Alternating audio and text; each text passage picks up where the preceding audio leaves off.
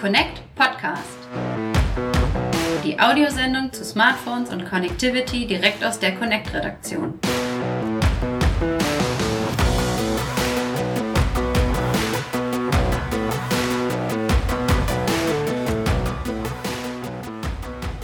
Herzlich willkommen zum Connect Podcast Folge 2 ist es schon. Mein Name ist Steve Buchter, Content Manager bei der Connect und mit mir zusammen hier wieder vor dem Mikrofon ist Lennart Holtkemper aus der Connect. Hallo Lennart. Hallo Steve. Ja, so förmlich, ne? Gerade noch nett geplaudert auf dem Gang und jetzt äh, sitzen wir schon förmlich vor dem Mikrofon. Wir sind wieder da mit äh, Connect Podcast. In der letzten Folge haben wir so ein bisschen mal Connect generell vorgestellt mhm. und erstmal so einen sanften Einstieg gewählt, dass die Leute uns erstmal kennenlernen. Heute wollen wir aber mal richtig ans Eingemachte gehen, sagt man, glaube ich. Wir wollen äh, ein Thema haben wir uns rausgepickt, was wir denken, dass es viele Leute ja äh, aktuell umtreibt oder eigentlich immer umtreibt. Ähm, genau. Vielleicht aus aktuellem Anlass auch viele wieder mehr beschäftigt als sonst. Es geht uns ein wenig um die Smartphone-Sicherheit. Und da geht es uns aber nicht so sehr um Schutzfolie und Schutzhülle, oder? Eher weniger. Also jetzt, vor allem in der dunklen Jahreszeit, finde ich, ist das eine ganz gute Zeit, sich ganz einfach mal wieder mit seinem, mit seinem Smartphone zu beschäftigen. Vor allem auch in sicherheitstechnischen Aspekten. Einfach mal zu schauen, wie mache ich mein Gerät sicherer, softwareseitig, hardware hardware-seitig. Genau, denn es gibt ja im Grunde zwei Risiken. Wie gesagt, ich habe gerade schon gesagt, dass es äh, kaputt gehen kann. Das war so ein bisschen scherzhaft. Ähm, da muss sich jeder selber irgendwie ein bisschen kümmern, wie er damit umgeht. Aber es gibt zwei Risiken beim Smartphone. Und das eine ist natürlich einmal, dass es physisch entwendet wird. Ich lasse es irgendwo liegen, es wird mhm. tatsächlich gestohlen oder sonst was. Es kommt abhanden und jemand hat Zugriff auf das Gerät. Ähm, das ist natürlich was, was ich gern verhindern will, dass jemand anders da rankommt. Und das andere ist aber natürlich, dass ich das Gerät zwar noch habe, aber eigentlich es nicht mehr habe, weil jemand anders Zugriff auf das Gerät, nämlich softwareseitig hat, also sprich Malware oder ein Hack oder so. Diese beiden äh, Probleme äh, gibt es und äh, da wollen wir jetzt mal ein bisschen ein paar Ideen geben, was kann man denn da machen, um äh, sich zu schützen? Diese Themen finden natürlich auch immer im Connect-Heft statt. Ähm, das kann man an der Stelle nochmal sagen. Und auf connect.de haben wir sehr viele Ratgeber, wo wir noch ein bisschen stärker in die Materie gehen. Wir werden es jetzt hier wirklich nur anreißen. Aber ähm, wie du schon gesagt hast, dass der eine oder andere vielleicht nochmal die Idee bekommt, sich damit zu beschäftigen und das anzugucken. Genau. Ähm, was wäre denn jetzt äh, so vielleicht das allererste, was man machen kann, damit das Gerät nicht oder falls es entwendet wird, dass da ähm, irgendwie ich auf der sicheren Seite bin? Was kann ich denn da machen? Machen, außer es mir umzuhängen und zu sagen, okay, kann niemand mehr klauen, aber was kann ich da machen? Also empfehlen würde ich allen, die es noch nicht gemacht haben, erstmal eine PIN-Sperre einzurichten. Vier Zahlen sind so der Standard. Da sollte man jetzt vielleicht nicht gerade sein eigenes Geburtsdatum wählen, nur damit man sich das gut merken kann ähm, oder das Geburtsdatum der Frau, sondern eine Zahl, eine Kombination, die ganz einfach sicher ist und nicht so leicht herausgefunden werden genau, kann. Genau, es gibt ja manche Anbieter, die da auch diese Muster haben, wo man dann so hin und her genau, schreiben. Was hältst ja. du davon? Also ich empfehle eigentlich immer die PIN-Sperre. Ähm, man kann das zusätzlich mit einem Fingerabdruck sichern. Fingerabdruck ist ähm, zwar immer noch sicherer als gar nichts zu machen und man hat halt ähm, dadurch den Komfort, ganz einfach das Gerät schnell zu entsperren, ohne die Zahlen einzutippen. Aber ähm, Grundvoraussetzung ist dafür natürlich auch die PIN-Sperre von den Mustern. Die Frage ist halt, sind sie zu erraten oder nicht? Also so eine, so eine willkürliche ja. Nummer ist dann vielleicht doch ein bisschen sicherer. Genau. Ähm, es gibt ja bei den verschiedenen Modellen auch die Möglichkeit, länger als nur vier Zeichen zu nehmen. Ähm, das ist dann natürlich, das muss man dazu sagen, immer sicherer, Richtig. wenn je mehr Stellen sind. Außer natürlich, davon können wir nur ganz entschieden abraten, man nimmt eins, zwei, drei, vier, sechs, sieben. Also die äh, ganz normale Reihenfolge ja. ist natürlich äh, großer Unsinn und absolut nicht sicher. Ähm, genau, aber also du sagst äh, Fingerabdruck, dann doch lieber noch die Nummer. Was äh, ist mit Face ID, also mhm. Gesichtserkennung, was ja viele Anbieter, allen voran Apple eben anbieten? Bei Apple ist das ganz interessant. Die arbeiten ja wirklich mit Sensoren, die das Gesicht abtasten, also ein 3D-Abbild vom Gesicht erstellen. Das zu knacken erfordert, wenn es überhaupt möglich ist, wirklich sehr viel Energie, ist zeitaufwendig und verursacht hohe Kosten. Viele Hersteller haben eine ganz normale Gesichtserkennung integriert in ihre Smartphones über 2D, also über die Frontkamera. Kann relativ einfach umgangen werden, das Ganze. Wie beim Fingerabdruckscan ist es natürlich für einen selber relativ komfortabel, das zu nutzen. Das muss halt ganz einfach jeder für sich selbst entscheiden, ob da das eine mehr wiegt als das andere ähm, wenn das Smartphone jetzt einfach entwendet wird und derjenige kennt einen nicht persönlich, dann ist es sicherlich genauso schwierig, da an das entsprechende Gesicht zu kommen. Genau, okay. Also auf jeden Fall aber diese ganz klassische Sperre, Bildschirmsperre sagt man eben auch, wenn das Ganze richtig. im Standby ist, dass man sagt, da ist gesperrt. Ja, und das Problem, das mag jetzt dem einen oder anderen nicht so wichtig erscheinen, weil man vielleicht denkt, okay, die paar Fotos, die ich auf dem Handy habe, das ist alles nicht so schlimm, dann ist es halt weg, dann hat es halt jemand. Aber ein großer Knackpunkt ist da ja zum Beispiel das E-Mail-Postfach, was eigentlich sehr, sehr viele Smartphone-Nutzer auf dem Handy schon eingerichtet haben, sei es über die App, die direkt beim Smartphone dabei ist, oder eine App vom Anbieter. Aber da kenne ich eigentlich niemanden, der nochmal das Passwort eingibt, sondern da öffne ich die E-Mail-App und sofort bin ich im E-Mail-Postfach. Und über das E-Mail-Postfach kann ich natürlich auch sofort ganz viele andere Dienste mir plötzlich Passwörter wiederholen über Passwort vergessen und E-Mail. Mhm. Deshalb ist eben doch die physische Sperre, dass man gar nicht erst reinkommt ins Gerät, glaube ich, äh, besonders wichtig. Genau, das ist besonders wichtig. Es gibt zwar auch Apps, die man sich runterladen kann, die dann wiederum andere Apps per PIN schützen können, aber das Wichtigste ist auf jeden Fall die Displaysperre.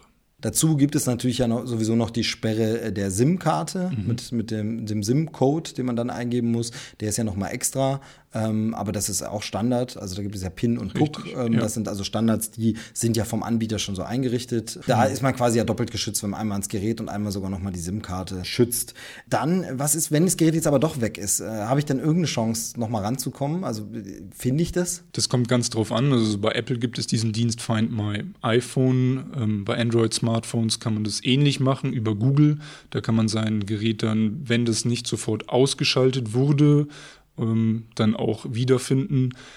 Ich würde dem Dieb jetzt nicht direkt äh, hinterherlaufen und dann vor seiner Haustür stehen, sondern dann, wenn das geklappt hat mit der Standortverfolgung, dann kann man es halt entweder wiederfinden, wenn man es irgendwo vergessen hat, oder halt dann, wenn es geklaut wurde, halt einfach an die Polizei weitergeben. Genau, aber Handyortung, also durchaus sinnvoll, die in dem Fall genau, anzuschalten, ja. zumindest fürs, für das Finden des Gerätes. Und da geht es ja auch nicht nur um das Orten, sondern mit dieser, wenn das Gerät gefunden wurde und ich noch Zugriff habe, kann ich es ja sogar aus der Ferne sperren oder äh, Inhalte löschen. Genau, das funktioniert auch mit Android-Smartphones, ähm, kann man über den Google-Dienst mein Gerät finden, genauso, also nicht nur finden, sondern auch aus der Ferne löschen, solange das Gerät noch eingeschaltet ist gilt aber eventuell nicht für SD-Karten, die noch im Gerät stecken. Die SD-Karten würde ich dann aber im Gerät vorher auf jeden Fall auch verschlüsseln, das ist ebenfalls möglich. Dann sind alle Daten, auch wenn das Gerät abhanden kommt, gesichert. Genau, sehr guter Hinweis nochmal. Es gibt ja nicht nur die, den Speicher, der schon dabei ist, sondern ganz viele Geräte ermöglichen ja auch die Speichererweiterung über SD-Karte. Mhm. Ähm, das ist natürlich noch ein zusätzlicher Punkt, hardware-seitig. Genau. Aber gut, jetzt sagen wir, ich habe das Gerät, ähm, es ist nichts passiert, es hat mir keiner gestohlen, es kommt keiner weg, aber ich bin ja trotzdem nicht auf der sicheren Seite, sondern äh, da kann ja ganz, ganz viel passieren softwareseitig. Ähm, ich sag mal das böse Wort wie der Hacker. Ne? Die Hacker kommen da und äh, greifen auf das Gerät zu. Was sind da so die gängigen Probleme? Also was ist da so äh, mit am gefährlichsten vielleicht? Ähm, problematisch finde ich immer offene WLAN-Netzwerke irgendwo in der Stadt. Also wenn man da um, sich ganz einfach, gibt es ja heutzutage schon in Einkaufszentren, ähm, sich bewegt und da in ein offenes WLAN-Netzwerk reingeht, ist es relativ einfach für Hacker, sich dann auch über das WLAN-Netzwerk dann Zugriff auf das Gerät zu verschaffen. Deswegen. Die am besten ganz meiden? Man kann VPN-Services benutzen, um ganz einfach den Netzwerkverkehr zu sichern. Oder man sagt halt vornherein, nein, ich benutze gar kein WLAN. Das sicherste ist natürlich immer noch das WLAN-Netzwerk zu Hause. Sollte ich jetzt in der Stadt große Datenmengen abrufen wollen, dann würde ich vorschlagen, doch einen VPN-Service zu nutzen. Ein Dienst, mit dem ich äh, anonym im Netz auch surfen kann, äh, unter anderem, indem ich eine sichere Datenverbindung, genau. ähm, das ist generell was, was man empfehlen kann oder sollte, auch auf dem Smartphone. Also viele kennen es vielleicht vom Rechner, aber auch auf dem Smartphone, da gibt es Apps dafür. Richtig, da gibt es Apps dafür, da gibt es Anbieter dafür. Ähm, die besten kosten dann natürlich auch ein bisschen was im Monat, wenn man halt eine entsprechende Geschwindigkeit auch haben möchte. Aber das ist, glaube ich, um, relativ gut investiertes Geld. Ein Punkt, den man natürlich nicht vergessen äh, darf, sind Updates. Updates sind wichtig, Updates sind manchmal nervig, Updates sind manchmal sehr groß und müssen gemacht werden. Ähm, ich, ich, glaube, da ist das Fazit recht einfach, immer machen, oder? Immer machen, immer machen. Also genau. sobald ein Update rauskommt, sofort natürlich übers WLAN-Netzwerk dann ähm, sich das Update ziehen. Wer wirklich auf Updates sehr, sehr viel Wert legt, der sollte sich ein Smartphone aus dem Android One Programm zulegen. Das sind Smartphones, die laufen mit einem sehr reinen Android. Diese Smartphones bekommen zwei große Systemupdates und monatliche garantierte Sicherheitsupdates über drei Jahre. Genau, denn das ist ja bei Android so ein bisschen das Problem, dass man manchmal nicht genau weiß, wann wird eine Sicherheitslücke, die entdeckt wurde, gestopft, wann tut der Hersteller, weil Android hat ja jeder Hersteller so ein bisschen seine eigene Untervariante Richtig, und wann ja, ja. bringt der Hersteller dann sein Update raus. Das ist bei Apple ein bisschen anders gelöst, da gibt es einfach für alle das gleiche Update. Ähm genau, und bei Android kocht halt jeder Hersteller so seine eigene Oberfläche und da kann es dann teilweise schon nur ein, zwei, drei Monate dauern, bis halt die Updates ausgespielt werden. Und ähm, da geht man halt mit dem Google-Smartphone beispielsweise oder halt mit einem Gerät aus dem Android One-Programm auf Nummer sicher, um dann wirklich sich monatlich die System-Updates und die Sicherheitspatches zu ziehen. Genau, und da sind wir schon bei Updates, Patches, bei Ziehen, bei Laden von Software. Das natürlich immer aus sicherer Quelle. Ähm, auch hier wieder so, äh, bei Apple macht das System ein bisschen zu. Für iOS, da kann ich eigentlich nur aus dem App Store runterladen. Es gab schon Fälle, dass ich auch mal eine Malware einschleichen konnte in, in den äh, Apple App Store, aber eigentlich sind wir da relativ sicher, weil das alles geprüft wird. Aber ähm, bei äh, Android ist natürlich ein bisschen anders, weil man auch frei die sogenannte APK-Datei äh, genau. installieren kann, wenn ja. man eben einfach nicht über den App Store geht. Ähm, das ist nicht empfehlenswert.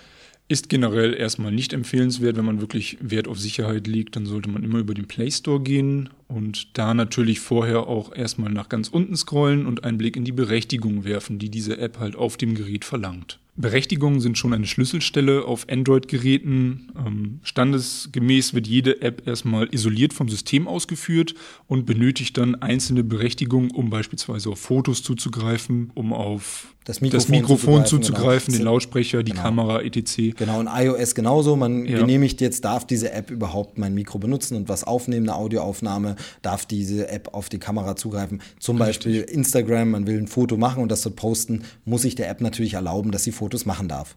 Genau. Und die kann man halt auch per Android relativ gut verfolgen, was jede einzelne App so an Berechtigungen sammelt und ähm, dann auch in die Einstellungen gehen, um sich das vielleicht auch mal anzuschauen, welche Apps jetzt welche Berechtigungen haben und dann zu schauen, ob man das wirklich möchte, dass diese App jetzt beispielsweise Zugriff auf Dateien und Fotos hat oder die Kamera. Immer im Hinterkopf haben, was benötigt jetzt eine Spiele-App beispielsweise die Berechtigung ähm, für das Mikrofon, für die Kamera. Also einfach logisch überlegen.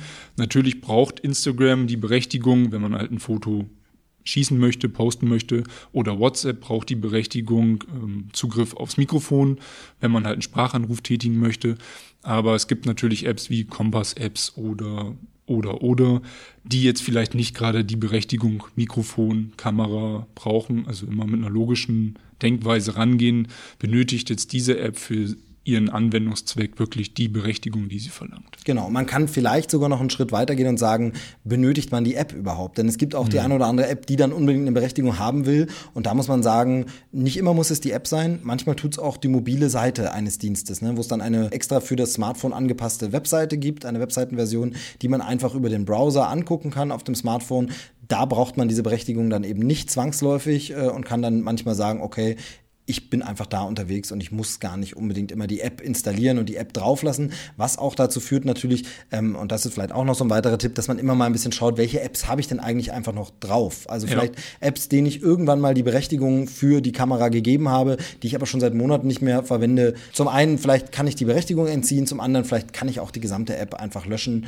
Äh, und da sollte man, glaube ich, immer mal ein bisschen schauen, einfach was. Genau, einfach immer mal wieder schauen. Das ist wie den Kleiderschrank ausmisten. Einfach mal auch beim Smartphone gucken, welche Apps habe ich lange nicht mehr benutzt, um da ganz einfach auch mal wieder ein bisschen klar Schiff zu machen.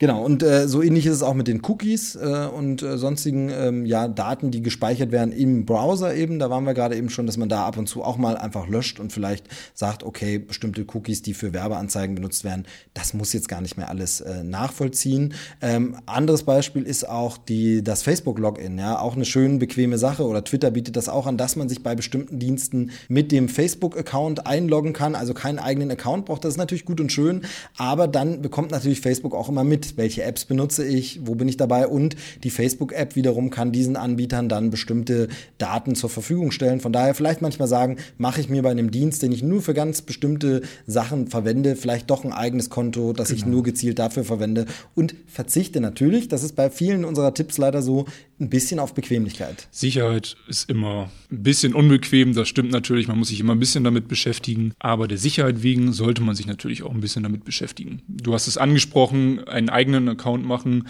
Ähm, natürlich schlagen jetzt vielleicht einige Hörer die Hände über dem Kopf zusammen, ah, jetzt noch ein Passwort, ähm, was ich mir merken muss. Aber da gibt es natürlich auch Abhilfe, Passwortmanager beispielsweise, wo man dann seine Accounts hinterlegen kann, die ähm, Passwörter auch sehr sicher wählen kann, mit einem Passwortgenerator beispielsweise, was dann aus ganz vielen Zeichen, Buchstaben, Zahlenkombinationen besteht, was sich keiner mehr merken kann, aber ähm, dann ganz einfach per Copy-Paste oder Autofill-Funktion dann verwendet werden kann, ohne dass man sich da groß Gedanken machen muss. Ja. Genau, und äh, ansonsten ähm, Antivirensoftware, äh, ist das ein Thema auf Smartphones? Also man kennt es vom auf dem Rechner, sollte es heutzutage jeder haben. Ich glaube, da braucht man gar nicht mehr lange drum reden. Jeder, der irgendwie einen Computer hat, der ist auch bei Antivirensoftware dabei. Ähm, ich weiß, es gibt so Pakete. Ähm, ich sag mal, schaden kann es sicherlich nicht. Auch für Smartphones gibt es Antivirensoftware, die kann man sich herunterladen, ganz einfach wie auf dem PC auch. Ähm, sollte man vielleicht einen Blick drauf haben, da auch namenhafte Hersteller zu nehmen, wenn man das dann wirklich möchte. Genau, aber ähm, auf jeden Fall äh, sich immer informieren, wo kommt eine Software her, wo lade ich sie runter, wo installiere ich sie, um eben auch auf der sicheren Seite zu sein, da nicht irgendwo, also einer Malware aufzusitzen, die man genau. irgendwo installiert hat. Das ist äh, auch was, was natürlich häufig durch Pop-ups passiert. Ähm, Pop-ups, die wir in, auf irgendwelchen Webseiten sehen oder die eben als Werbung in bestimmten Apps gezeigt wird. Die berühmten In-App-Käufe sind vielleicht manchmal dann noch ein Sicherheitsrisiko, dass man sagt, okay, die App als solche ist zwar sicher, aber drin schickt sie mich wieder darauf, noch irgendwas anderes zu kaufen. Da vielleicht dann auch ein bisschen auf die Berechtigung gucken, schauen, was vielleicht äh, Kinder und Jugendliche mit dem Gerät treiben. Das sind alles nochmal so äh, Punkte. Also Richtig. Also es ist ein sehr, sehr, sehr, sehr weites Feld, ähm, worauf man da äh, gucken kann und achten muss. Wir haben jetzt mal ein paar Punkte angerissen. Ich denke, da haben wir mal so einen ersten ja, kleinen Einblick gegeben in, was kann man alles bedenken, um das Smartphone ein bisschen sicherer zu machen. Mhm. Äh, sicherlich gibt es da noch viele konkrete Einzelfälle, wo man jetzt sagen muss, da ist dieser Fall mal aufgetreten und da muss man aufpassen. Hier können wir wieder nur sagen an die Hörer, ähm, schreiben Sie uns gern, stellen Sie Fragen über die Facebook-Seite von Connect, über Twitter ähm, oder unsere E-Mail-Adressen in der Redaktion. Einfach anschreiben, Fragen stellen und wir werden es dann hier gern im Podcast aufnehmen in nächster Zeit. Ich denke, das Thema Sicherheit wird heute nicht zum äh, letzten Mal äh, stattgefunden Ganz sicher nicht. genau. Ja, das wär's für die zweite Ausgabe vom Connect Podcast. Jo. Vielen Dank, dass du dir die Zeit genommen hast äh, wieder.